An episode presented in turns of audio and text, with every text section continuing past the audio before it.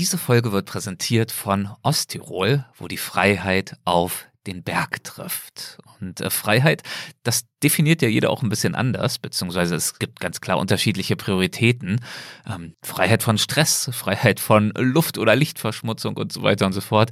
Ja, und genau diese Art von Freiheit, die gibt es jedenfalls in Osttirol zuhauf. Stattdessen weite Blicke, reine Bergluft, klares Wasser, angenehme Temperaturen, Einfach alles in allem eine unverbrauchte Natur, die im Übrigen regelrecht gespickt ist mit imposanten Bergen und gemütlichen Tälern mit tollen Gastgebern und leckerer Kulinarik. Also zum einen, das liebe ich jedenfalls, diese Balance, auf der einen Seite dieses echte und raue und auf der anderen Seite das heimelige und gemütliche.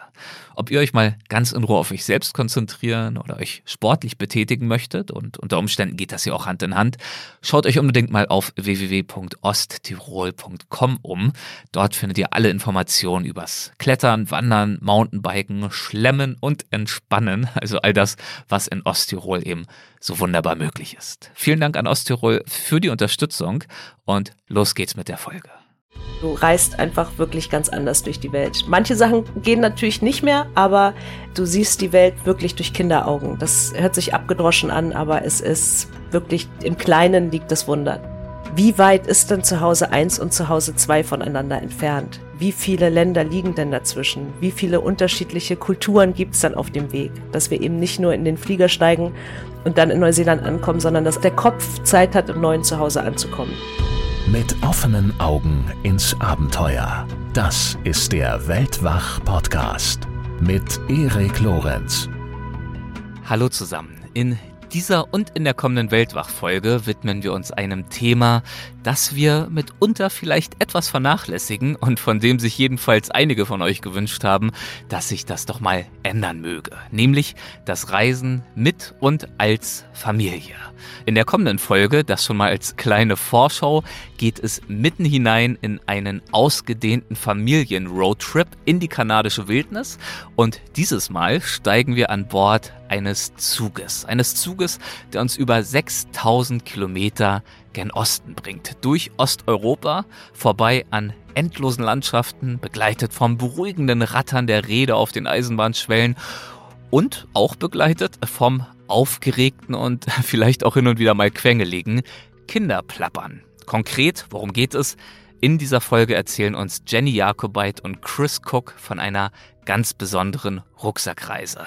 Sie legten mit drei Kindern im Schlepptau über 6000 Kilometer mit einem Zug zurück, wie gesagt, durch Osteuropa und ihr schlussendliches Ziel bei alledem war Neuseeland, das Heimatland von Chris, in das die beiden nun also mit ihren Kindern reisen wollten, aber nicht für einen Urlaub, sondern um womöglich für immer dort zu bleiben, denn die junge Familie wollte genau dorthin auswandern. Ja, und in diesem Gespräch, das hier gleich folgt, tauchen Chris und Jenny nun also ganz tief ein in diese ausgiebige Reise, vier Monate Freiheit pur und aber auch in die beträchtlichen Herausforderungen, die damit einhergehen, wenn man als Familie in zwei Ländern Wurzeln schlagen möchte.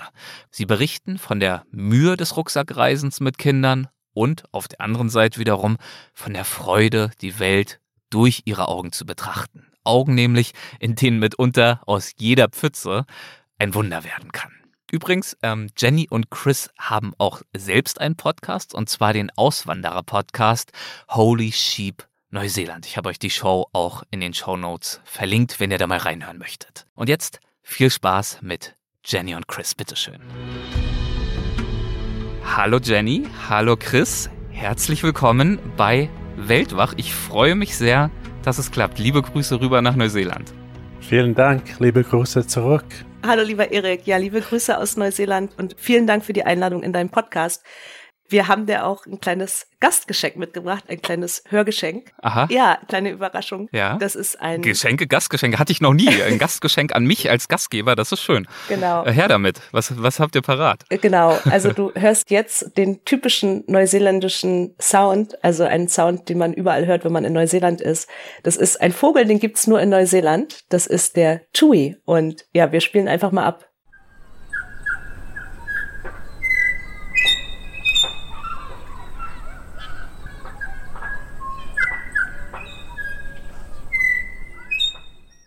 Eine kleine, schöne, nette, kurze Melodie, ne? Ja, also das Besondere ist, der Tui, den gibt's zum einen nur in Neuseeland, wie ganz viele andere Tiere und vor allen Dingen Vögel. Denn Neuseeland hat ja. sich irgendwann mal abgespalten von der Landmasse und hat sich dann so eigenständig entwickelt. Von daher gibt's hier Tiere, die es nirgendwo auf der Welt gibt, wie auch den Tui. Die endemischen Arten, ne? Korrekt, ja. Und, ja. und der Tui, das Besondere am Tui, er kann Geräusche imitieren. Und hier macht er oft den, den andere Vögel nach, aber früher, das hat Chris mir erzählt, hat er ganz andere Geräusche gemacht. Was war das früher, Chris?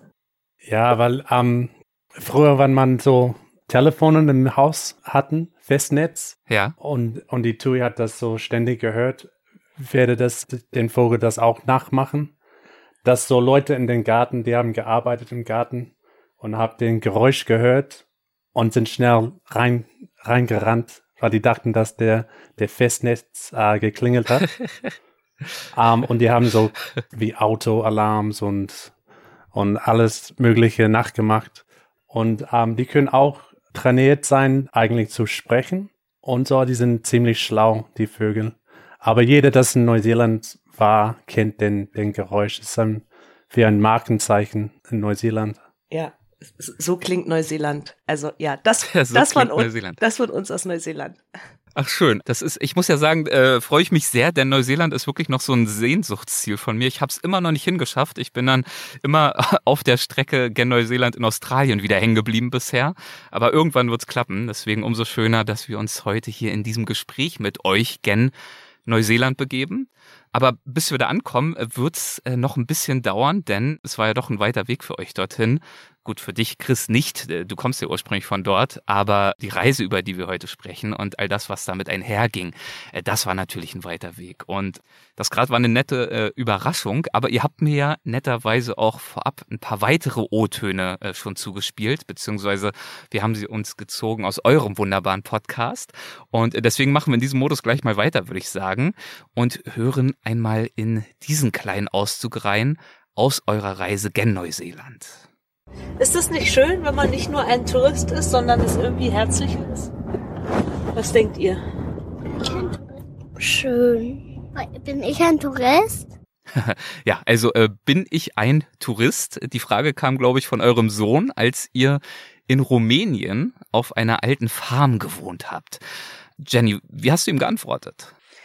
Ja, es war auf einmal sehr ungewöhnlich, dass er sich eben gar nicht als Tourist fühlte, denn wir sind ja vier Monate auf dem Landweg gereist nach Neuseeland mhm. und ja, ich habe ihm einfach den Unterschied erklärt zwischen Reisenden und Touristen, dass Touristen einfach meistens einen Ort besuchen, zum Urlaub machen und wir eben Reisende sind und versuchen möglichst langsam zu reisen. Und uns geht es nicht darum, dass wir die größten Attraktionen in einem Land sehen, sondern dass wir Land und Leute kennenlernen und dass die kleinen besonderen Dinge oftmals auf dem Weg sind, während dem Reisen passieren und dass das gar nicht die großen spektakulären Sachen sein müssen. Und dafür habt ihr euren Kindern natürlich unterwegs die Augen öffnen können. Ähm, unter anderem ja dort an diesem Ort in Rumänien. Nehmt uns dorthin doch gern mal mit. Was war das für ein Ort, an dem diese Aufnahme entstanden ist? Ah, das war in den Karpaten, ja. ähm, Transylvanien, also Siebenbürgen.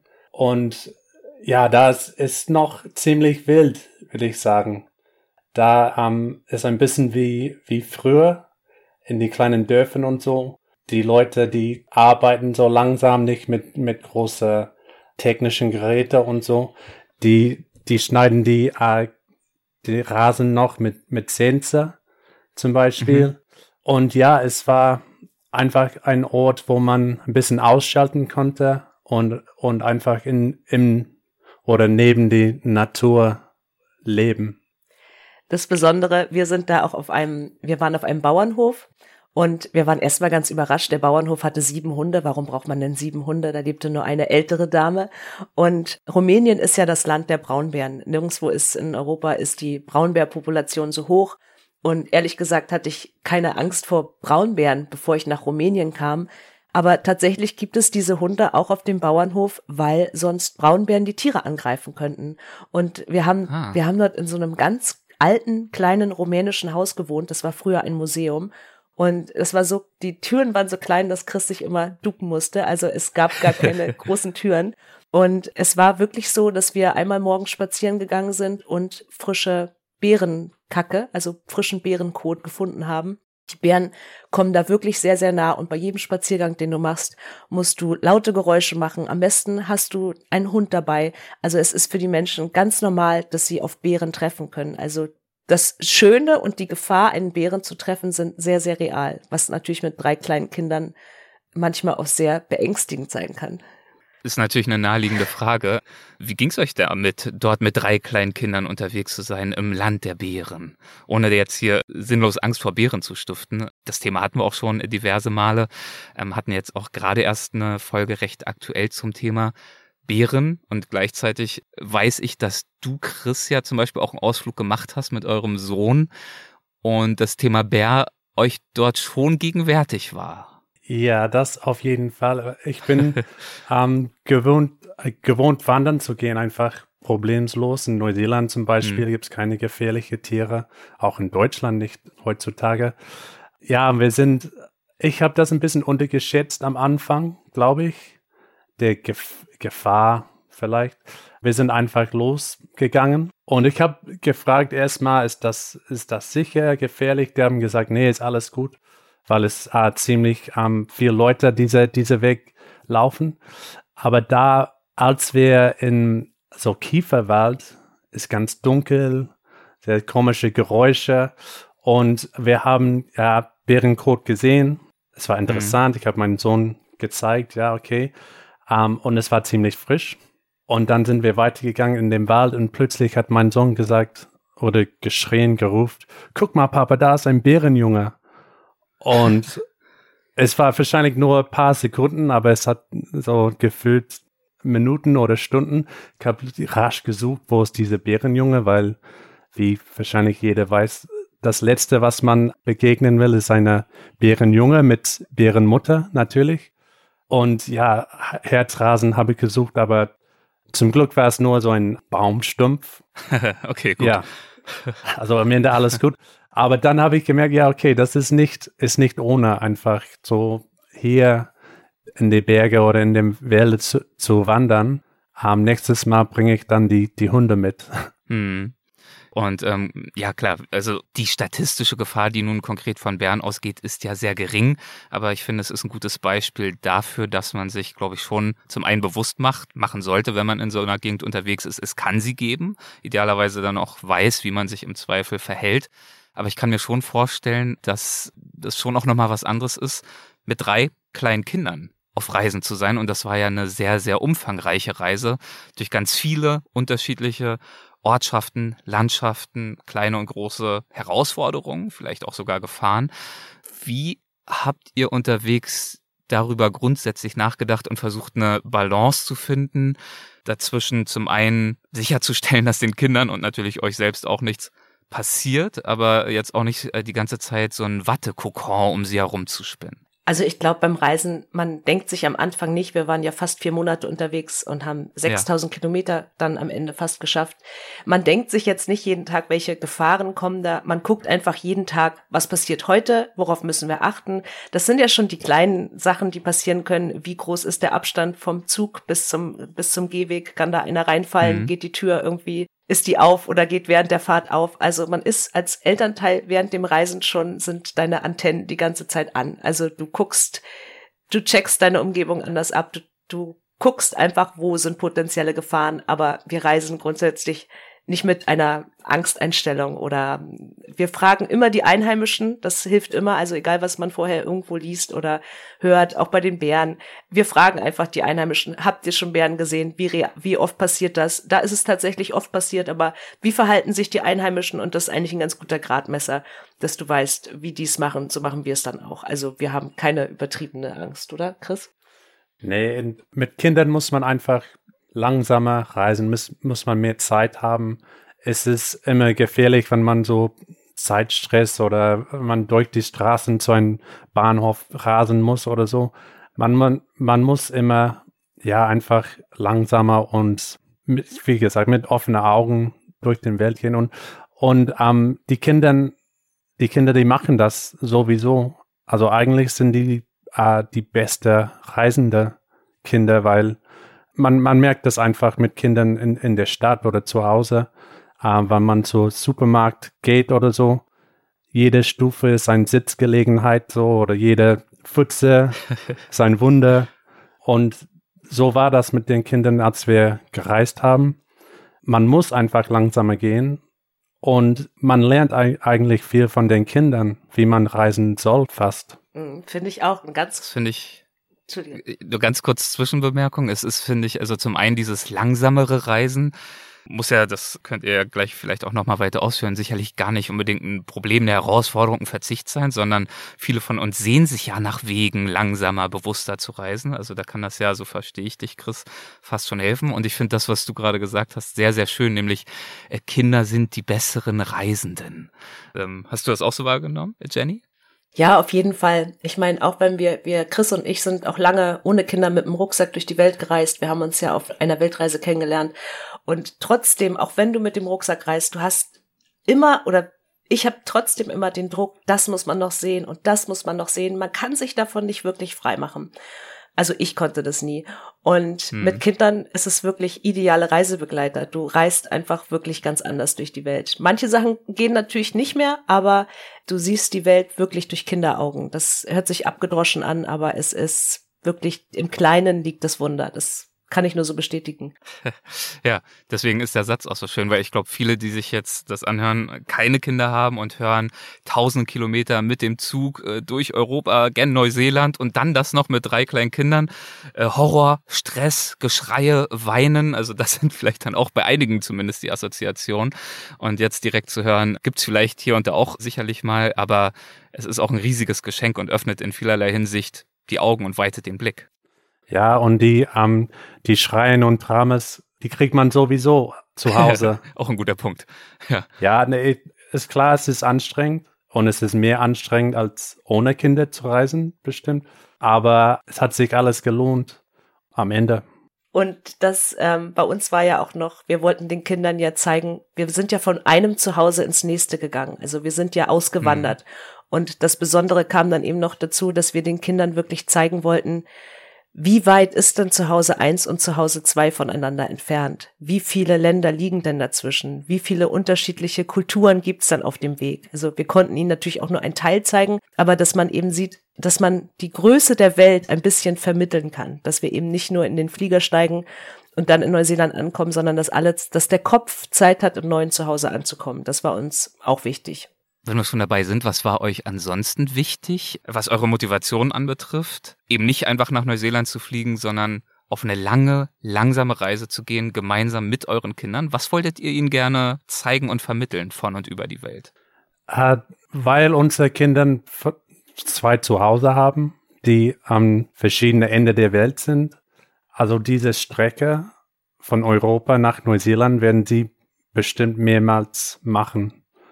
Und als Eltern, ich glaube, wir, hat, wir haben die Verantwortung, so zu zeigen, dass da, da verschiedene Arten Reisen gibt, dass ja, man hat die Möglichkeit, nicht nur im Flug zu, zu fliegen mit dem Flugzeug, aber auch langsam und ist natürlich nicht nur so für die Erfahrung, aber auch für die Umwelt ist es dann viel besser, weil ja, wir wissen alle über Carbon Footprint und, und alles. Und für den Kindern, wenn die ganz schnell, wenn die mehrmals so von Deutschland nach Neuseeland fliegen in ihrem Leben, ähm, so ein ziemlich großes Carbon Footprint, Footprint haben, na, sagt man so? Der ökologische. Fußabdruck. Mhm. Ja, also wir wollen, ja, genau. Bewusstsein zu, dafür schaffen. Genau, zu zeigen, dass es andere Möglichkeiten gibt. Das war ein, ein Grund. Ja, das, das war Chris auch ganz, ganz wichtig. Ich hatte kurz überlegt, ob wir nicht eher durch Asien reisen, aber ursprünglich wollten wir ja mit der transsibirischen Eisenbahn fahren. Das ging dann eben aus politischen Gründen nicht mehr, aber wir wollten wirklich, soweit es geht, nicht das Flugzeug nehmen und wollten einfach in Deutschland in den Zug steigen und dann gucken, wie weit kommen wir eigentlich. Und das machen wir mit euch gleich auch noch in Deutschland in den Zug zu steigen. Aber bleiben wir vielleicht nochmal ganz kurz oder kommen nochmal darauf zurück. Bei Rumänien, Transsilvanien war dort die Region, über die wir gesprochen haben, äh, erinnert mich auch an ein Gespräch mit Christine Türmer, das ich vor einer Weile hatte, die ja den äh, Via Transsilvanica abgelaufen ist und ein riesiger Rumänien-Fan geworden ist, so wie ja offenbar auch ihr. Was habt ihr dort auf diesem Hof, über den wir vorhin gesprochen haben, mitbekommen vom Leben in Rumänien oder zumindest vom Leben an diesem Ort, auf diesem Hof, vom Alltag, der dort herrscht? Für mich war das einfach eine Schätzung von, von einfaches Leben. Also wir, wir sind mit ähm, einer Familie, es war mehr so eine Frau, sie ist Wit Witwe. Ja. Und aber ihre Sohn und, und Schwiegertochter haben sie geholfen ab und zu mal. Aber sie war immer beschäftigt. Sie hat früh aufgestanden, hat den Kuh gemolken, hat den Hühner gefüttert, den ähm, Hunde und so. Und es war ja schwere Arbeit, ne? Sie war fast 70 und sie hat das alles und jedes Mal, dass wir sie gesehen hat, hat sie ein großes Lächeln und Begrüßung für uns. Sie war einfach glücklich, fand ich so gesund, glücklich und herzlich. Sie lief auch immer wie ein, wie ein junges Rehkitz die Berge hoch und runter und hatte riesengroße Heuballen auf ihrem Rücken und wie gesagt, hat die, Kuh, hat die Kuh hin und her getrieben mit lauten Geräuschen, mit lauten Rufen und hat uns einfach komplett versorgt mit rumänischem Essen. Wir haben sehr, sehr viel geschmolzenen Käse gegessen und sehr, sehr viel frittiertes. Und es war einfach eine, eine Herzlichkeit. Es gab weder Internet noch ähm, Fernseher. Wir haben ein großes Abschiedsfest bekommen, als wir gefahren sind. Da wurde der Grill angeschmissen und es wurde Hausmusik gespielt für uns. Sie haben uns mit auf Wanderungen genommen und das ist es auch. Ist das zufällig der O-Ton, den äh, ihr mir auch zukommen lassen habt? Genau. Ich da mal. Aha. Wollen wir mal kurz reinhören? Gerne. Ja, wer spielt da? Ja, das bringt mich, aber es bringt mich wieder mitten nach Rumänien. Das ist Remus. Das ist wirklich, also es sind immer auf Reisen auch die, die Menschen, die man trifft. Ne? Also klar, Länder berühren einen, mhm. aber Menschen berühren einen doch immer auf ganz besondere Art. Und das war Remus und Remus war ein pensionierter Polizist aus Rumänien. Und der hat für uns Akkordeonmusik gespielt und uns auf ganz viele Wanderungen mitgenommen. Und ja, Remus war einfach ein rumänisches Original. Äh, magst du was erzählen noch zu Remus? Also Remus hat immer dabei in seinem ähm, Rucksack, sein kleiner Rucksack, eine Waffe von der Polizeizeiten. Mhm. Hat er auch so eine, kein, äh, auf Deutsch keine Ahnung, so ein Kettle-Prod, so diese Ach, einen Elektroschocker hat er auch dabei. Also wir haben uns immer sehr sicher gefühlt, wenn wir mit Remus in die Berge gegangen sind. Aber ganz wichtig, ganz wichtig war so ein kleiner äh, Plastikflasche Palinka. Schnaps. Das ist der, der ähm, Haus- oder selbstgemachte Schnaps. Aber gut ausgestattet, der Remus. ja, ja.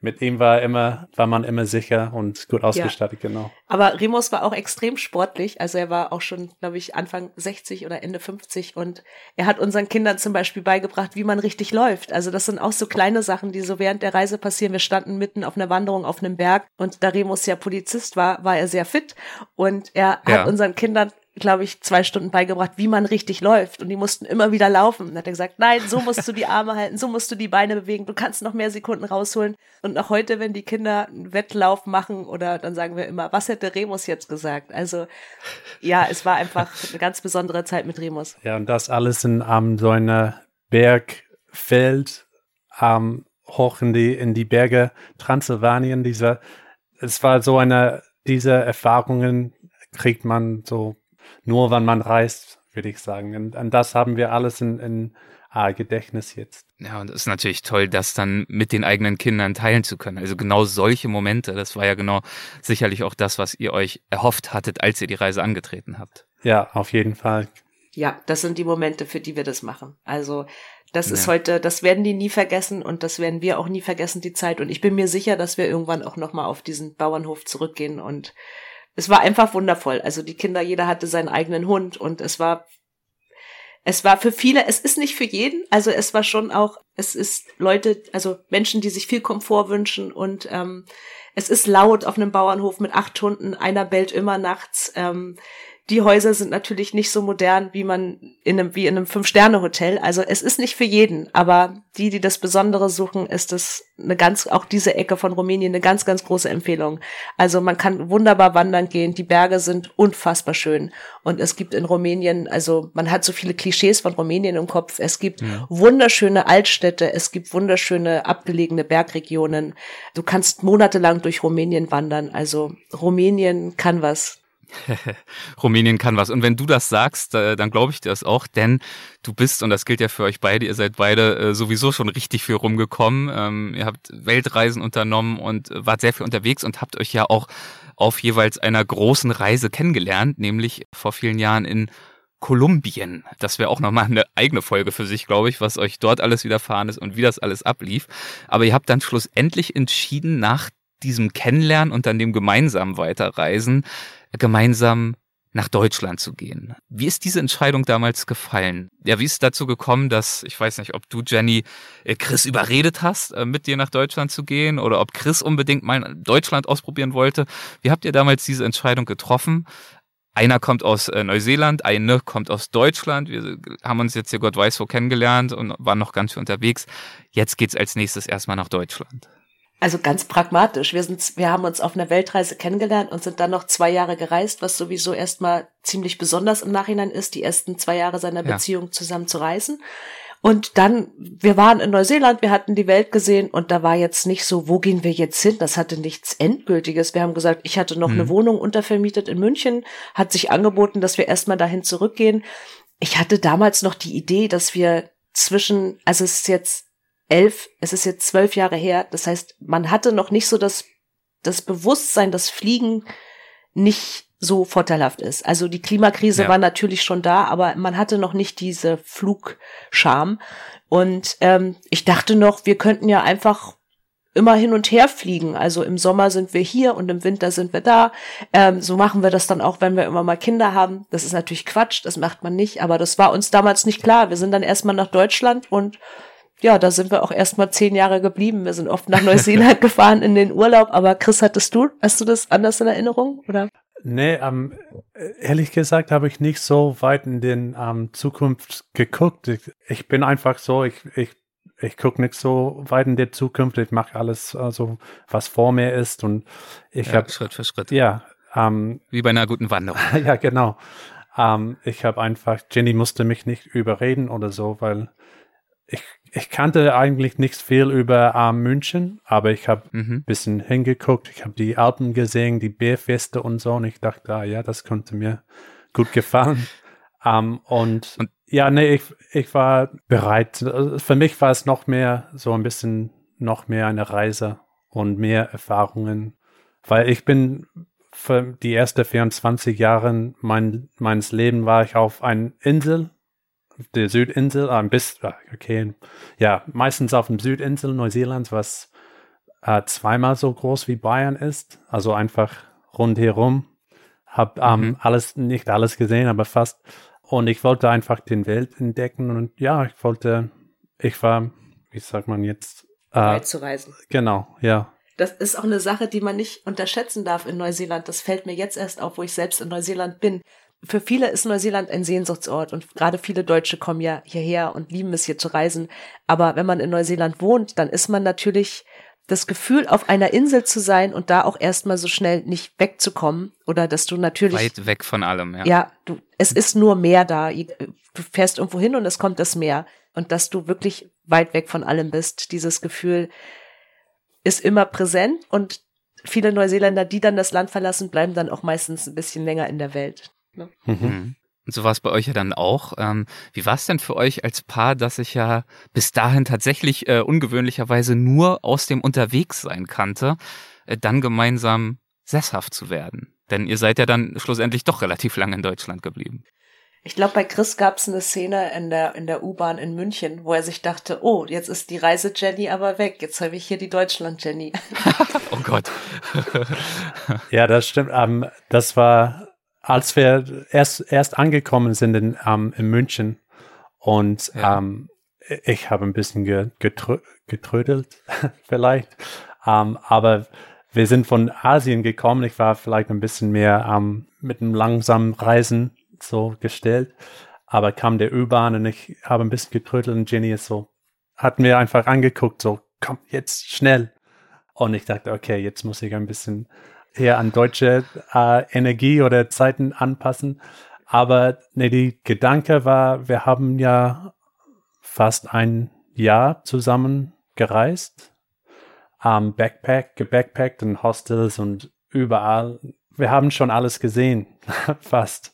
So Krankheiten und schlechte Laune, gute Mhm. Laune und schlimmer kann es nicht werden. Also ja, genau, wir dachten, wann das, wann Also ihr habt viele Herausforderungen gemeistert zusammen, aber klar, der Alltag, der graue Alltag, der kann natürlich auch eine ganz andere Art von Herausforderung sein, wenn man ihn nicht richtig angeht. Ja, das stimmt. Und aber am Anfang war es genau, wir gucken mal einfach, wie es geht.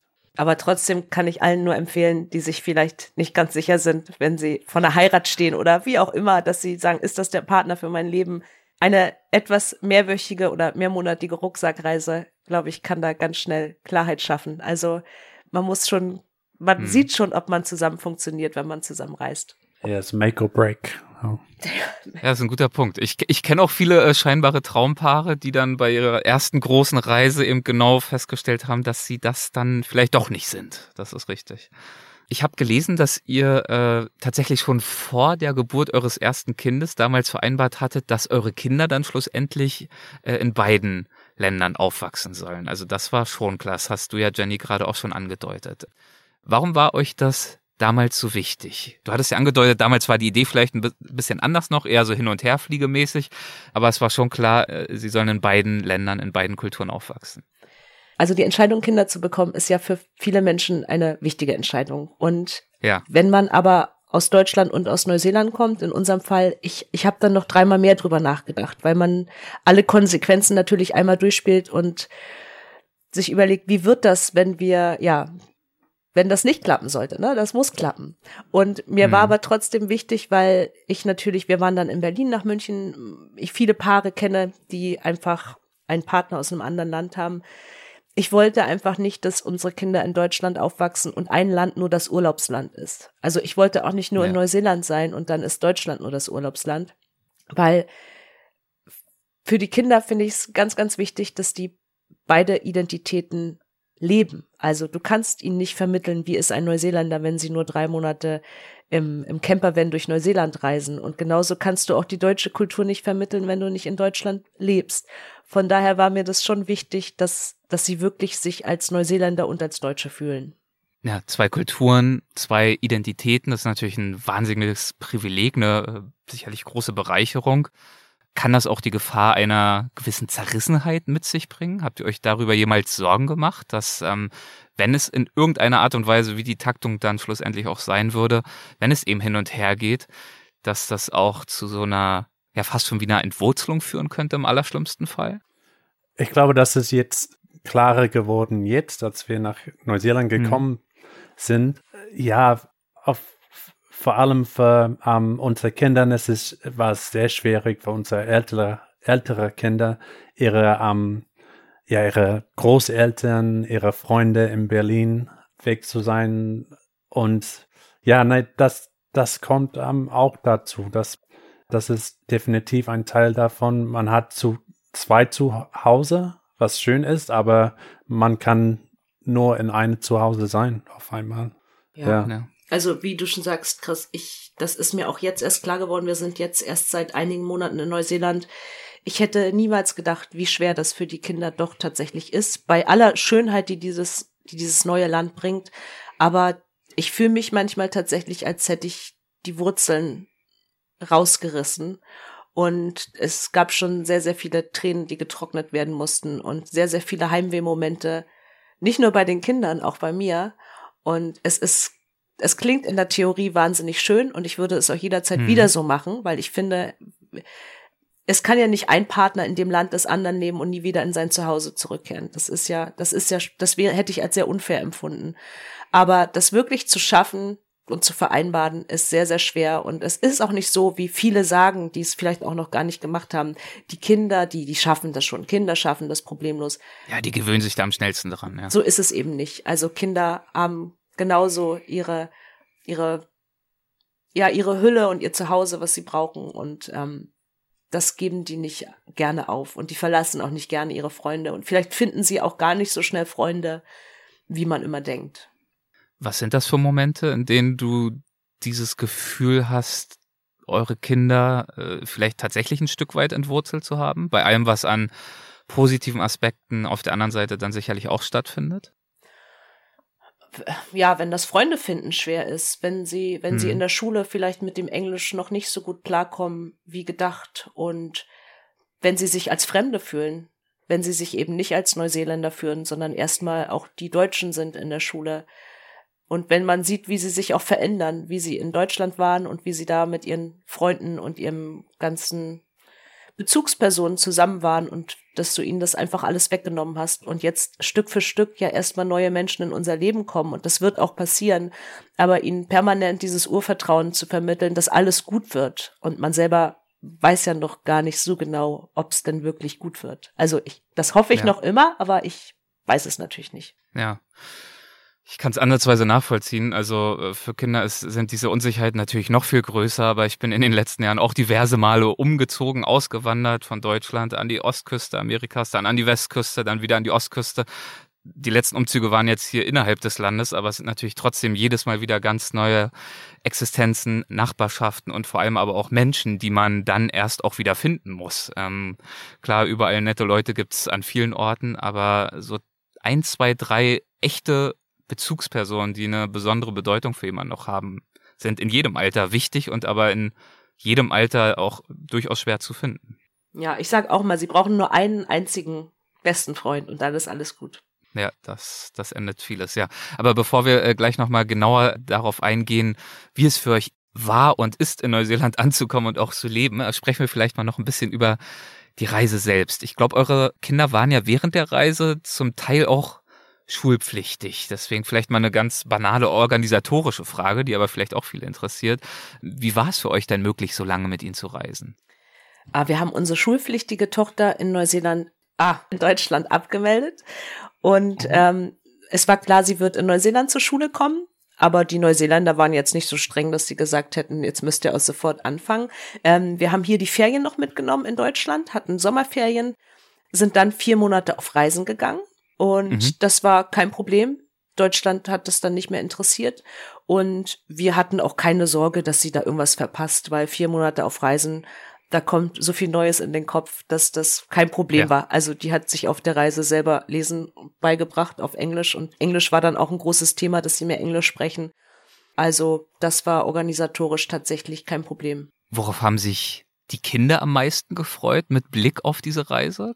Könnt ihr, könnt ihr euch da noch dran erinnern? Du meinst, worauf sie sich auf der Reise gefreut haben oder in Neuseeland? Äh, Erstmal auf die Reise, also mit Blick auf die Reise, als sie dann anstand, als klar war, ihr macht das jetzt, ihr wandert aus und ihr seid aber auch erstmal gemeinsam in eurer Familie mehrere Monate unterwegs. Ich glaube, die konnten diese Zeit gar nicht so fassen. Im, im Nachhinein Ja, war das die, ich mir vorstellen, ja. die, die Familienzeit war schön, aber die hatten jetzt nicht so, dass sie sich dachten, ah, ich freue mich auf dieses Land, weil davon hatten sie keine Vorstellung.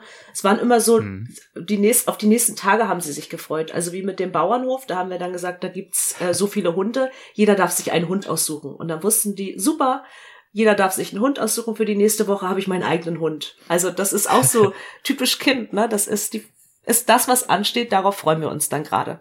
Ja, das Leben im Moment eben, ne? Hm. Ja, aber hören wir vielleicht mal kurz in euren Aufbruch rein. Der Aufbruch aus Deutschland, mit dem Zug ging's ja los. Lauschen wir einmal. Das ist unser erster Zug, zwei Wagen. Wo müssen wir rein mit dem Kinderwagen? Hier? Hier. Mama. Rein, rein, rein, rein, rein, rein, rein, rein, rein, rein, rein, rein, rein. Tschüss. Tschüss, tschüss, tschüss, tschüss. Tschüss, ne?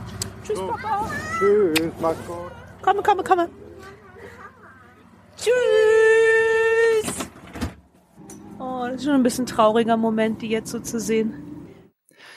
Schon ein bisschen traurig. Äh, Das äh, war also der erste Zug, mit dem ihr dann aufgebrochen seid und damit natürlich auch Abschied nehmen musstet von, von eurer Familie, in dem Fall von deinen Eltern, Jenny. Äh, Mit welchem Gefühl habt ihr in diesem Zug gesessen, als es dann wirklich losging auf große Reise?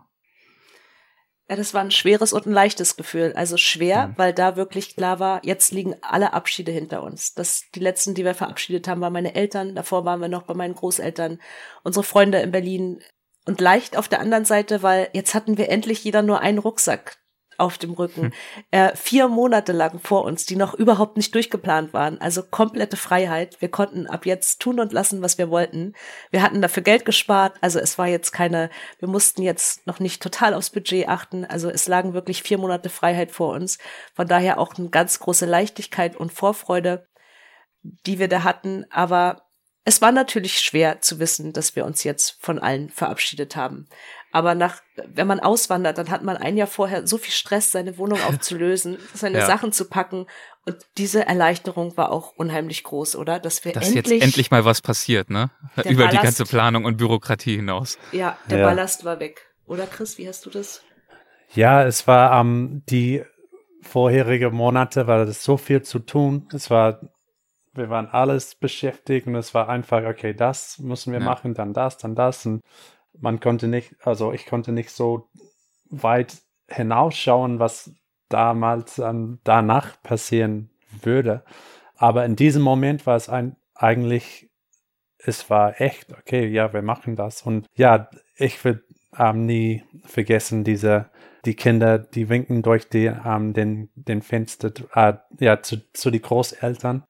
Und dann habe ich so gemerkt, ja, okay, wir haben die erstmal von ihrer Freunde in Berlin verabschiedet, mhm. dann ihre Urgroßeltern und jetzt ihre Großeltern. Und die drei Orte waren die drei so Heimatorte für den Kindern. Und dann war es echt, okay, ja, jetzt haben wir, wir nehmen diese große Verantwortung an, was wir eigentlich machen. Es ist nicht nur Spaß, ist es eigentlich ziemlich ähm, ja, ernst. Hat diese ja. Verantwortung, hat die schwer auf euch gelastet oder wart ihr nach dieser ganzen, auch der ganzen Vorbereitung so sicher in dem, was ihr da tut und auch wie ihr es tun würdet, dass, um, ähm. dass das eigentlich kein echtes Problem war? Ja, nee, manchmal war es dann schwerer, weil manchmal äh, in Momente, da, da gibt es Sachen, wo man denkt, okay, ist das das die richtige, was wir machen? Weil es ist, ja, da gibt es natürlich auf vier Monate Reisen gibt's Probleme und also schon im, im Budapest unsere erste außer, ausländische Stadt. Der erste Stopp in, außerhalb mhm. von Deutschland. Genau. Sind wir alle oder vor allem die Kinder alle sehr krank geworden. Mhm. Alle hatten Magen-Darm. Magen-Darm. Die Kinder ja. dann nachts alle im, im Strahl sich übergeben. Da hast ja. du natürlich Momente, wo du dir denkst, oh. Okay, so fängt das an. Wie ja. soll es weitergehen? Aber an der Reise habe ich eigentlich nie gezweifelt. Also ich, die Verantwortung spüre ich eher mit Deutschland und Neuseeland. Mhm. Aber die Reise an sich habe ich immer gespürt, dass das gut ist. Mhm.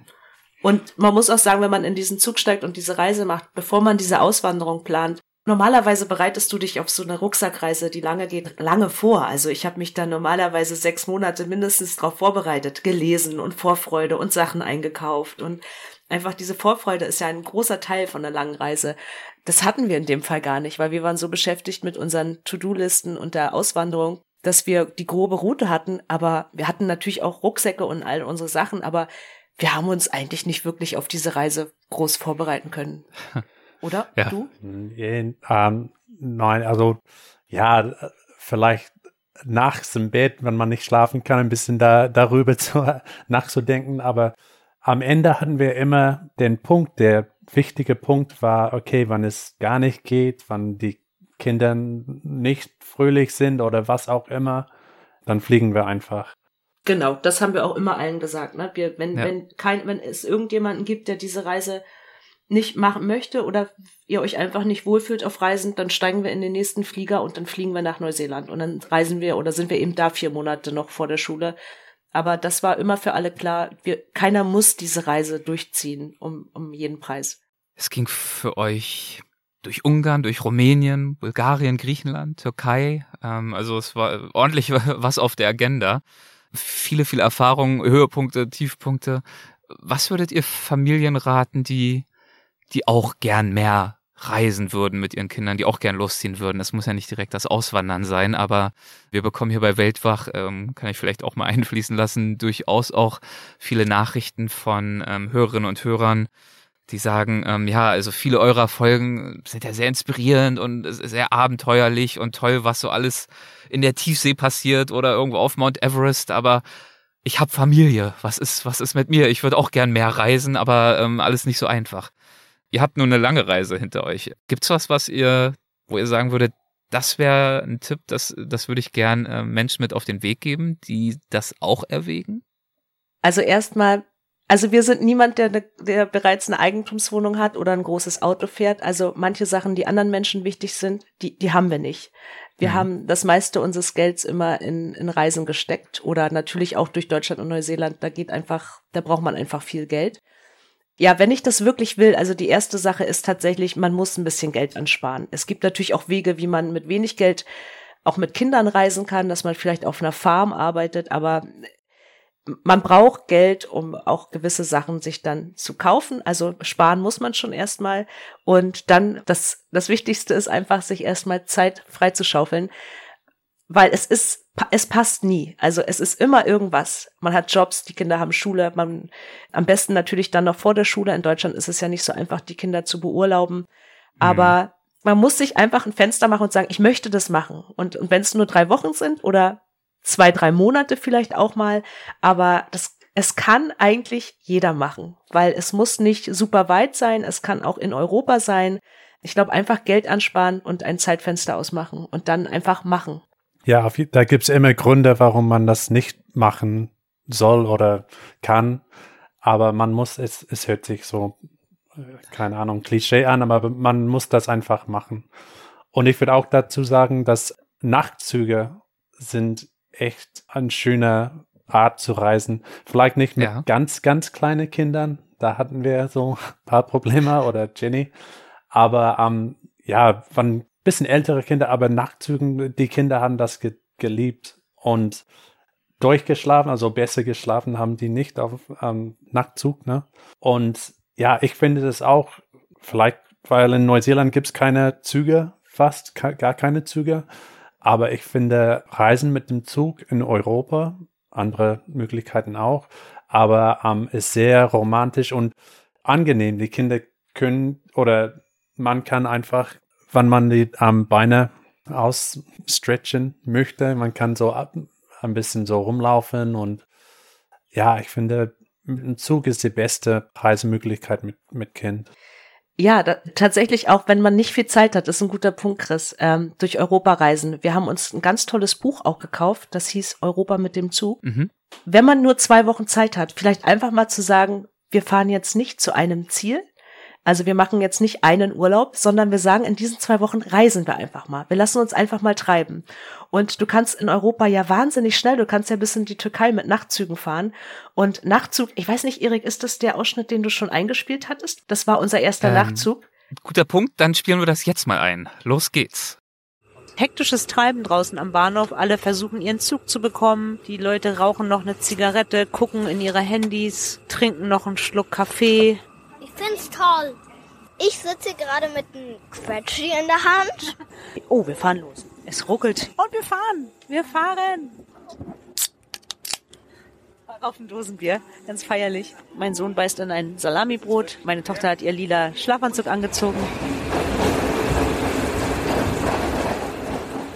Oh Mann, das bringt mich so richtig zurück in den ersten Nachtzug. Das war was ganz Besonderes, weil also erstmal die Dose Bier, die da geöffnet wurde, die fiel später noch um und das ist echt ein, oh ein ganz, ganz, wichtiger Tipp für alle.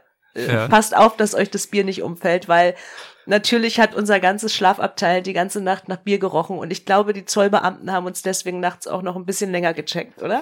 Das war ja am Grenzübergang, ne, glaube ich. Genau, genau also ja. wir haben eine Grenze überquert von, äh, wir sind von Ungarn nach Rumänien mit dem Nachtzug gefahren.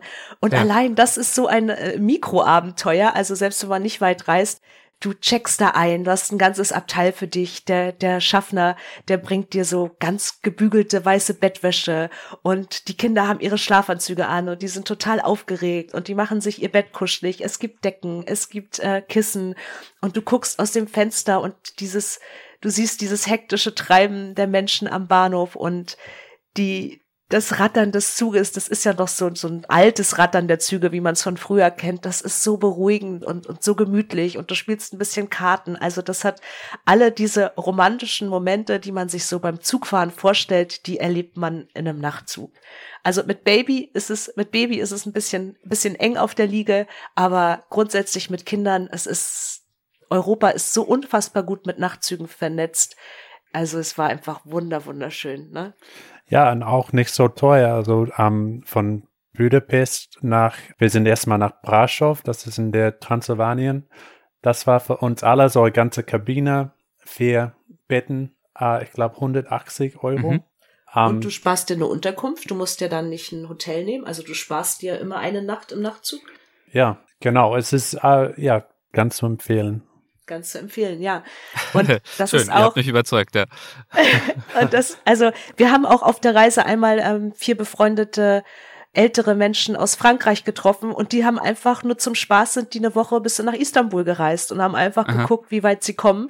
Und das Besondere bei diesem Reisen, das wir gemacht haben, das fand ich auch das Allerschönste, ist, Ländergrenzen zu überqueren auf dem Landweg.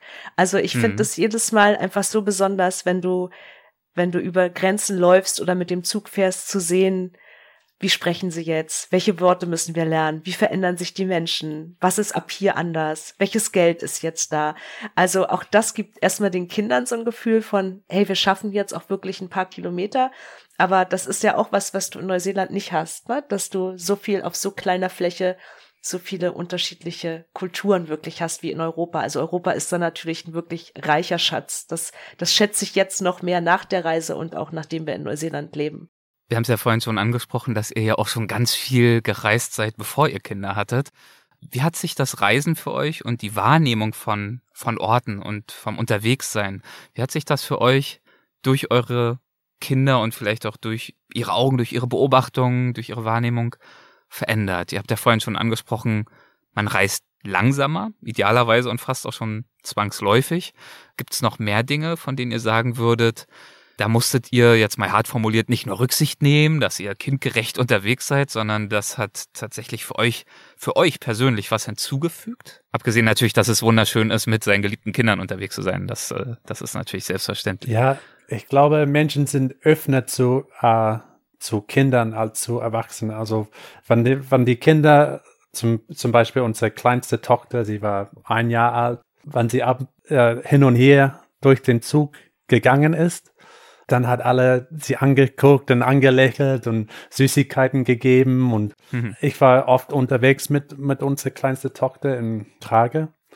So zum Beispiel am Morgenspaziergang oder Abendspaziergang. Und wenn ich alleine wäre, ich wäre einfach noch ein Mensch und, und die Leute vielleicht sagen Hallo. Aber mit, mit Kind, dann kommen die Leute an, die haben die ganz herzlich begrüßt und wollten den, das Kind sehen und alles. Also man, man kriegt ein, es ist auf jeden Türöffner. Fall, ja, ein Türöffner, auf jeden Fall. Und ja, viele andere Länder sind sehr, sehr kinderfreundlich. In der Türkei zum Beispiel. Sie haben diese Kind, Kind gesehen und haben sie bewundert und ähm, Mashallah haben sie immer gesagt, na, Inshallah. Das heißt, beschütze dich, ne? Alles Gute. Und ja, es ist einfach, Ja. sind wirklich ein Türöffner, ne? Also du lernst einfach, hast eine ganz andere Chance, das Land kennenzulernen. Ich würde auch gern in manche Länder, in denen wir ohne Kinder gereist sind, gern nochmal mit Kindern reisen, um zu sehen, wie sich das ändert. Ist natürlich manchmal auch ein bisschen anstrengend für die Kinder, wenn, wenn manche Kinder das nicht so mögen, wenn ihnen ständig auf die Haare gefasst wird Mhm. oder sie so betüttelt werden. Aber es ist wirklich, es öffnet dir Türen, in die du sonst nicht reinkommst. Und wahrscheinlich könnte ich mir zumindest vorstellen, also ich, kann- ich würde ja vermuten, dass bestimmte Dinge, die anders sind an anderen Orten, die uns voll umhauen und aus der Bahn werfen und vielleicht auch herausfordern, für Kinder ein Klack sind, weil sie dann äh, manchmal auch äh, anpassungsfähiger sind, aber dass es an anderer Stelle auch wieder Dinge gibt, die sie aus ihren Augen mit großem Erstaunen wahrnehmen, die uns Erwachsenen vielleicht vollkommen entgangen wären. Ist euch das aufgefallen? Also ich habe ja keine Kinder, ich kann nur mutmaßen. Also dass sozusagen die Wahrnehmung der gleichen Realität, die euch alle umgibt, sich doch stark unterscheiden kann? Auf jeden Fall. Also das, was im Touristenführer steht, das interessiert Kinder meistens überhaupt nicht. Ähm, gut. Und es ist dann eher äh, das, das besondere Papier der, der Süßigkeiten oder wie Chris schon sagt, die Pfütze oder der Hund oder die Katze, die vorbeischaut, das Essen, was anders ist. Es sind vollkommen andere Sachen, die du als Erwachsener wahrnimmst. Und es ist nichts davon steht im Reiseführer.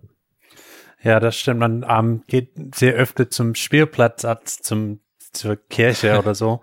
Aber da trifft man natürlich die Einwohner. Hm. Ja, also man, man kriegt äh, durch diesen Spielplatzbesuch äh, mehr einen Einblick in den, den lokal echte Stadt oder Ort. Ich habe mal irgendwo gelesen, dass wenn man ein, ein, die Friedhöfe, die Spielplätze, die Friedhöfe und die Spielplätze eines Landes besucht, dann kriegt man einen guten Eindruck, wie das, wie das Land ist. Das stimmt auch ein bisschen. Aha. Ja, bringt mich wieder auf Christine Thürmer, die ich vorhin schon erwähnt habe, die ja an äh, Friedhöfen immer gern unterwegs ist, um sich dann dort äh, Wasser zu besorgen. ähm, das ist immer anscheinend eine gute Wasserquelle, wenn man auf Weitwanderung ist. Ähm, aber gut. Ja, so habt ihr euch also über Stationen hinweg, ähm, und wir können natürlich hier nur einige wenige Beispiele ansprechen, immer weiter Neuseeland angenähert.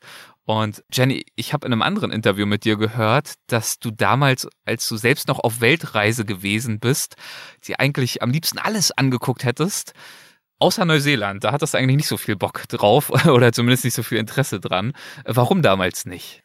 Ähm, ich hatte damals noch die, also ich war damals 29, die vermessene Idee, dass ich gesagt habe, Neuseeland kann man machen, wenn man 60 ist. okay, okay. Was ein mhm. totaler Quatsch ist, weil Neuseeland bietet so viel Natur und sportliche Aktivitäten, die gar nicht mehr so leicht sind, wenn du dann 60 bist. Nee, Neuseeland, also ich, mir war klar, ich möchte eine Weltreise machen, so lange wie möglich, mindestens ein Jahr. Und da ist Neuseeland erstmal schon kostenmäßig hm, von der Liste geflogen. Also es sollten günstigere Länder sein zum Reisen. Und ich habe mir gedacht, ich war eher, ich wollte eher in Länder wie Indien, weil ich dachte, ich möchte den totalen Kulturschock haben. Und ich habe immer gedacht, warum soll ich denn ans andere Ende der Welt fliegen, wenn ich in einem sehr europäischen Land wieder rauskomme? Das, das hat für mich keinen Sinn gemacht. Also ich war nie, ich konnte diese Begeisterung, die Menschen für Neuseeland haben, die hatte ich einfach nicht. Und was hast du dann gefühlt, als ihr nun zu fünft insgesamt ja in Neuseeland angekommen seid, nach dieser langen Reise? Und dort rumzulaufen und zu denken, ja, hier bleiben wir jetzt. Also ich kannte Neuseeland natürlich schon vom Besuchen vorher. Ja. Ne? Wir waren vier, fünf mhm. Mal schon da, aber da waren wir natürlich Tourist und es ist was ganz anderes als als Reisender oder als Auswanderer anzukommen. Aber ja, das Ankommen jetzt war schön. Es war, wir kamen von Bali, das war unser letzter Stopp. Ja. Es war sehr ruhig. Das ist das erste, was mir aufgefallen ist. Sehr grün, sehr ruhig. Es war Dezember. Wir sind also in Neuseeland im Sommer angekommen ich glaube, wir waren alle sehr froh, dass wir jetzt in unser Haus fahren würden und jeder kriegt sein eigenes Zimmer. Das waren erstmal so ganz banale Dinge. Mal wieder ein Zuhause Ach, haben. Wieder ein bisschen Privatsphäre, ein ja. eigenes Bett. Nicht reisen, ja. nicht reisen müssen tatsächlich, dass mhm. man jetzt nicht alle drei Tage wieder den Ort wechselt, sondern wir kommen jetzt an. Aber das erste, was mir aufgefallen ist, tatsächlich wieder, wie grün das Land ist, wie sauber es ist. Also es war nie so, dass wir die Kinder, wenn die Dinge vom Boden aufheben, in weder in Deutschland, noch, weder in Berlin noch in Europa. Es liegen immer Zigaretten oder Glasscherben oder irgendwas liegt immer auf dem Boden, was sie lieber nicht in den Mund nehmen sollten. Und in Neuseeland kannst du tatsächlich vom Boden essen, würde ich sagen. es gibt keine, äh, ja, es liegen keine Zigarettenstummel rum, weil es raucht ja niemand. Es ist ja, die Schachtel Zigaretten kostet, glaube ich, mittlerweile 25 Euro. Und mhm. Neuseeland will ja das Rauchen illegal machen. Von daher, es raucht niemand und Glas schmeißt eigentlich auch fast niemand in die Natur. Zumindest nicht hier auf der Südinsel, wo wir leben. Wie war's für dich, Chris? Ja, genau. Jetzt wieder zurück zu sein in Neuseeland und jetzt äh, deiner Familie hier neue und zusätzliche Wurzeln geben zu wollen. Also schön auch bisschen komisch, weil wir sind zurück in meiner Heimat, eigentlich in das Haus, wo ich auch teilweise aufgewachsen bin. Wir Aha. sind gerade also erstmal mit meiner in, in meine Eltern zu Hause, mit meinen Eltern. Und ja, also es ist alles ja ein bisschen so, ich habe so viel gesehen und, und gereist und, und jetzt bin ich hier wieder, wo ich angefangen bin, fast. Und ist natürlich anders mit Kindern, mit Familie jetzt. Aber ich fand, ich fand das ein bisschen surreal, so hier die Straße zu, zu gehen und, und meine Kinder gehen jetzt in die Schule, wo ich gegangen bin. Und ja, ist alles. Das ist wahrscheinlich äh, so gewesen, als würdest du quasi einer früheren Version von dir selbst wieder begegnen. Ne? Also ja. du siehst die, die Orte heute aus deinen Augen, aber hast gleichzeitig auch noch die Empfindungen und Assoziationen von damals, wie du damals alles gesehen hast. Genau. Und jetzt äh, überlagern sich die Realitäten gewissermaßen. Ja, ja. Genau, ja, manchmal, ähm, ich fühle mich ähm, wieder wie ein Kind fast. Also ich, ich habe so viel gemacht, aber jetzt bin ich wieder hier. Ja, es ist ein komisches Gefühl, aber sehr, sehr schön, weil ähm, jetzt schätze ich diese Ort mehr. Ich, ich dachte, ähm, als ich jüngere war, dachte es war nur langweilig und ich wollte hier los. Aber jetzt kann ich ja. sehen, dass es Familien vor allem ist es ein sehr schöner Ort für Kinder aufzuwachsen und so. Ich wollte gerade fragen, was, was schätzt du, was schätzt ihr an Neuseeland? Ihr habt ja jetzt sehr viele Vergleiche. Ich würde äh, sagen, ganz wichtig ist, wie nah man ist an, an Natur. Und auch nicht, auch so, ist auch vielleicht Klischee, aber Natur pur oder pure Natur, so Wildnis, ähm, kann man Mhm. finden ziemlich, ziemlich leicht.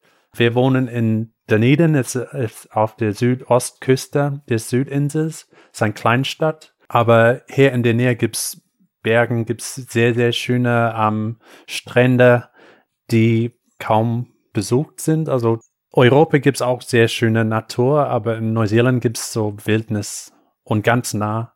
Also das äh, für mich ist, ich schätze das. Also so klein ist die Stadt nicht. Also wir haben schon über 100.000 Menschen und auch eine Universität und Galerien und Theater, was ja in Neuseeland nicht unbedingt immer der Fall ist. Aber es ist auch, wird, die Stadt wird auch das Tor zur, zur Wildnis, wie sagt man? Die Stadt der, Ist der Hauptstadt der Nat Capital, Wildlife Capital.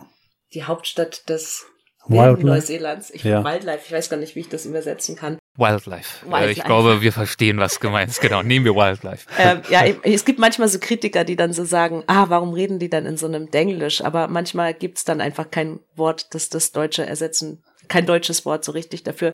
Aber es ist wirklich so, weil Chris hat früher immer zu mir gesagt in Deutschland, ja, das ist manchmal keine Natur, wenn wir gesagt haben, wir gehen jetzt dahin spazieren. Chris war dann manchmal zu viel Restaurant und, und hier gehst du dann wirklich an den Strand und da ist dann eben nicht die nächste Fischbrötchenbude. Und es gibt auch nicht überall Mülleimer, weil ich immer sage, wo sind denn die Mülleimer? Ähm, es gibt nicht überall Mülleimer, es gibt einfach gar nichts, sondern wirklich Natur. Wir sind jetzt, leben ganz unweit vom Strand und da sind Seelöwen und manchmal sogar Pinguine. Und das ist natürlich schon ein starker Kontrast, dass wir das jetzt haben. Und es ist, die Ostsee ist auch nicht der Pazifik, es ist einfach wild, die, dass der Wind weht stärker, das Wasser ist, ähm, die Wellen sind höher, es, man ist einfach anders der Natur in Neuseeland ausgesetzt. Also auch weil es eine Insel ist. Und das ist manchmal beängstigend, aber eigentlich wunderschön. Chris, du hast äh, erwähnt, dass es fast schon so ein bisschen surreal ist, ähm, wieder äh, dort zu sein, äh, von wo du vor vielen Jahren aufgebrochen bist. Wie fühlt es sich für dich an, äh, Jenny, als Besucherin da gewesen zu sein, aber jetzt eben dort zu leben? Fühlst du dich, fühlst du dich angekommen mittlerweile in Neuseeland? Angekommen und aufgenommen? Noch nicht. Also ich glaube, das braucht länger. Also ich glaube, das braucht vielleicht ein, zwei Jahre, würde ich jetzt mal schätzen. Ich habe mich, ich habe immer eine unheimliche Leichtigkeit verspürt, wenn wir drei Monate hier als Touristen waren. Diese Leichtigkeit spüre ich jetzt. Diese Leichtigkeit spüre ich jetzt nicht. Ich fühle mich das erste Mal als Fremde. Ich merke, dass ich fremd bin. Und das hat Chris mir auch gesagt, als ich ihn gefragt habe, worauf freust du dich in Neuseeland am meisten? Und hat er gesagt, dass ich endlich nicht mehr der Neuseeländer bin. Weil in Deutschland war er immer nur der Neuseeländer. Und hier Ah. ist er einfach wieder Chris. Und ich bin halt Ja. hier nicht mehr einfach Jenny, sondern ich bin die Deutsche. Und wenn ich Neuseeländer treffe oder mich mit ihnen unterhalte und die Neuseeländer sind wahnsinnig offen und wahnsinnig herzlich, aber wir haben keine gemeinsame Vergangenheit. Wir haben nicht dieselben Serien geguckt, wir hatten nicht dieselben Musik gehört, wir haben nicht dasselbe gegessen. Und wenn man nicht dieselbe Vergangenheit hat, dann kann man auch nicht so viel zusammen teilen. Und das ist ein ganz großer Unterschied. Also sich, trotzdem rate ich jedem, sich mal als Fremde zu fühlen, weil das tut gut. Und das, ähm, Wahrscheinlich macht dir das zum Teil auch erst so richtig bewusst, was dich selbst eigentlich ausmacht, ne, in deiner In- Identität, weil vieles davon ja in der Heimat komplett selbstverständlich ist, ja, weil es halt immer da ist, verfügbar ist, alle anderen ähnlich ticken, ähnliche Dinge tun und essen und erleben. Und auch was man von anderen erwartet in Deutschland. Also wir sind in einem sehr internationalen Haus und Hinterhof ähm, in Berlin waren wir die letzten Jahre und da waren viele Menschen aus anderen Ländern und ähm, wir sind im Prenzlauer Berg eigentlich alle sehr ja offen und ähm, anderen Kulturen offen, aber trotzdem erwartet man als Deutscher dann doch Trotzdem habe ich als Deutsche dann trotzdem viel Anpassung erwartet und habe mich manchmal gar nicht gefragt, wie ist denn das für die? Also Klischee ist dann, wir hatten äh, zum Beispiel, wenn Amerikaner da sind, dann sage ich, ah, die Amerikaner, die reden ja immer so laut, ne? Oder so, so Klischees, die man einfach hat, ne? Die dann auch bestätigt werden. Ja. ja. und dann reden sie laut. Aber was denken die Amerikaner eigentlich über uns, was wir komisch machen, ne? Und so sagt man hier wahrscheinlich auch, ach, die Deutschen, die meckern ja immer über die neuseeländischen Häuser, weil die so kalt sind. Ja, das tun wir, aber wir sind auch noch viel mehr und Genauso wie hier manchmal vielleicht nicht nachgefragt wird, was mich noch, noch so ausmacht, hätte ich vielleicht auch in Deutschland manchmal mehr nachfragen können, was macht dein Land eigentlich aus? Wie ist es eigentlich in Portugal zu leben? Wie ist es eigentlich für dich als Amerikaner hier zu sein? Machen wir es dir einfach? Findest du leicht Freunde? Brauchst du was von mir? Also ich würde Menschen auch in Deutschland jetzt anders begegnen. Hm. Ja, spannend. So so laufen wir alle manchmal mit äh, Scheuklappen rum, sicherlich auch mit gewissen Vorurteilen, selbst diejenigen unter uns, die viel gereist sind, äh, wie wir jetzt in diesem Fall. Und äh, Jenny, du hast mir in der Tat äh, vorab auch erzählt, dass du auch mit gewissen Vorurteilen angereist warst nach Neuseeland, zum Beispiel dazu, wie und warum die Kinder in der Schule die Sprache der Maori lernen. Ähm, aber keine andere Sprache. Erzähl mal, was hat dich daran irritiert? Also meine größte Sorge war erstmal, wie sollen die Kinder denn ordentlich Deutsch lernen? Das war meine oder ist ist immer noch eine Sorge, aber war meine allergrößte Sorge. Ich wusste, ich spreche mit den Kindern Deutsch, aber mir war klar, wenn die vielleicht irgendwann mal in Deutschland studieren wollen oder ich bin zum Beispiel Redakteurin, mein, mein Werkzeug ist die deutsche Sprache. Wie sollen sie das Niveau jemals lernen, auch zu schreiben, wenn sie keinen Deutschunterricht haben? Hm. Und ähm, in Neuseeland ist es so, dass die Kinder viel aus der Maori, man sagt Maori, ne? Ja, Maori. Maori, Maori-Kultur lernen und die Sprache Tereo, dass das einfach ganz großer Bestandteil ist in der Schule. Und ich muss sagen, dass ich am Anfang mir dachte, das ist ja schön, dass sie das lernen, aber das nützt ihnen ja nichts in der Welt. Das habe ich gedacht. Und mhm. das muss ich jetzt revidieren nach ein paar Monaten, weil äh, wer bestimmt denn, was wem etwas nützt in der Welt? Also ich glaube, dass es ein ganz großer Schatz ist, dass sie das lernen, weil das würden sie, können sie nur in Neuseeland lernen. Das können sie in gar keinem anderen Land lernen. Und ja, vielleicht können sie sich damit nicht verständigen in der Welt, aber sie lernen so viele Dinge über die Kultur, über Neuseeland, richtige Schätze, die sie mir täglich mit nach Hause bringen, sei es in Liedern oder Sachen, die sie einfach aus der Kultur lernen, die einfach anders sind von Ritualen. Und das Sprachenlernen, es ist vielleicht nicht so in Deutschland, dass, dass der Fokus so auf den Sprachen ist, aber Chris ist eigentlich das beste Beispiel. Chris hatte auch nur einen Deutsch-Anfängerkurs in der Schule, der wusste dann, glaube ich, nur noch einen Satz. Aber Chris hat sich Deutsch eigentlich selber beigebracht und hat jetzt für die Reise ein bisschen Russisch gelernt. Also man kann auch später im Leben alles noch lernen, was man lernen möchte und man man darf vielleicht manchmal auch nicht mit so einer westlichen Einstellung. Also ich bin mit einer zu westlichen Einstellung einfach hergekommen, dass ich mir dachte, das ist aber in Deutschland so, da ist der Sprachfokus mhm. wichtig und ich möchte, dass sie richtig Deutsch lernen. Und wie können sie das denn lernen? Und das sollten sie doch lernen. Und dass man vielleicht einfach erstmal ankommt und sich anguckt, warum machen sie Sachen so, wie sie sie machen. Und viele Sachen machen sie in der Schule auch ganz anders und die sind ganz wunderbar. Und dass man einfach also ich muss mich immer wieder dabei so ermahnen, nicht gleich immer alles zu bewerten und in Schubladen zu stecken. Ihr habt jetzt mehrere Lebensrealitäten kennengelernt. Ihr habt an mehreren Orten selbst gelebt mit eurer Familie, habt aber auch äh, Einblicke erhalten in ganz andere unterschiedliche Lebenswelten auf eurer Reise. Ist wahrscheinlich eine sehr schwer zu beantwortende Frage, aber was nehmt ihr euch aus alledem mit? Oder anders gefragt, wie stellt ihr euch euren eigenen weiteren Lebensentwurf vor? Welche, welche Wünsche, welche Ziele habt ihr für die nächsten Monate oder wenigen Jahre? Ich weiß ja nicht, äh, wie weit ihr überhaupt jetzt äh, vorausplant und vorausdenkt, aber welche Wünsche tragt ihr momentan mit euch herum? Ja, ähm, ich würde sagen, vor allem, wir passen einfach auf die Ki auf den Kindern auf, mhm. wie sie so sich aus, ausbreiten oder in welche Richtung die wollen. Weil ja. Äh, ja, es ist diese Verantwortung, dass wir die Möglichkeiten haben, also zu reisen oder zu in, nach Deutschland zu, zu fahren oder was auch immer hier zu bleiben. Aber ja, was, was für, für ihn gut oder gesund ist, es kommt dann voran. Kommt an erster Stelle, ja. Ja.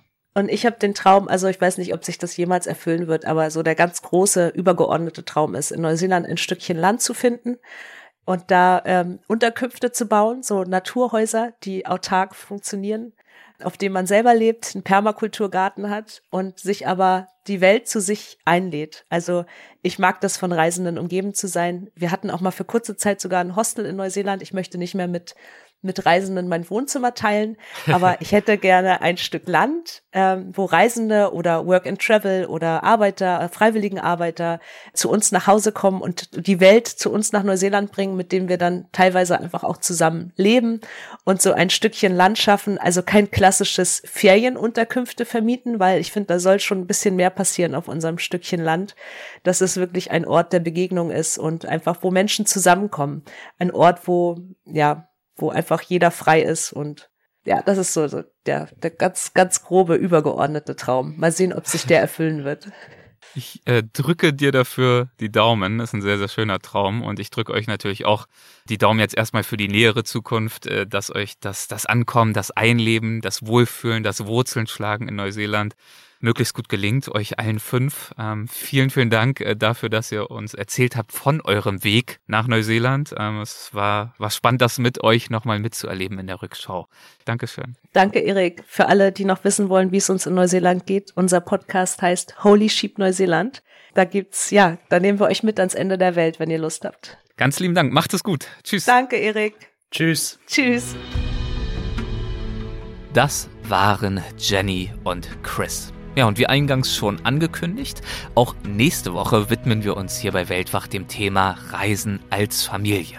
Dann aber auf eine ganz andere Art und Weise. Es geht nicht ums Auswandern, sondern es geht um einen wunderbaren Roadtrip und es geht auch nicht nach und um Neuseeland, sondern es geht ganz tief hinein in die kanadische Wildnis.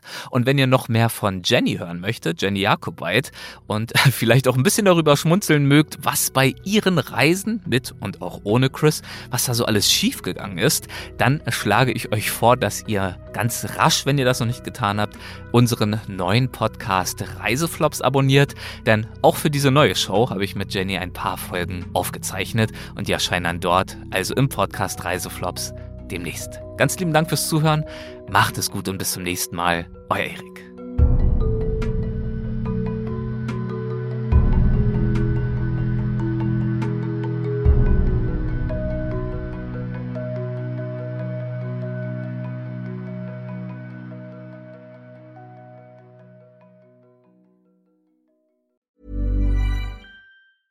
Hey, it's Paige DeSorbo from Giggly Squad. High quality fashion without the price tag. Say hello to Quince. I'm snagging high-end essentials like cozy cashmere sweaters, sleek leather jackets, fine jewelry, and so much more. With Quince being 50 to 80% less than similar brands. And they partner with factories that prioritize safe, ethical, and responsible manufacturing. I love that. Luxury quality within reach. Go to quince.com slash style to get free shipping and 365 day returns on your next order. Quince.com slash style. Imagine the softest sheets you've ever felt. Now imagine them getting even softer over time. That's what you'll feel with Bowl and Branch's organic cotton sheets. In a recent customer survey, 96% replied that Bowl and Branch sheets get softer with every wash. Start getting your best night's sleep in these sheets that get softer and softer for years to come. Try their sheets with a 30-night guarantee. Plus, get 15% off your first order at bowlandbranch.com. Code BUTTERY. Exclusions apply. See site for details.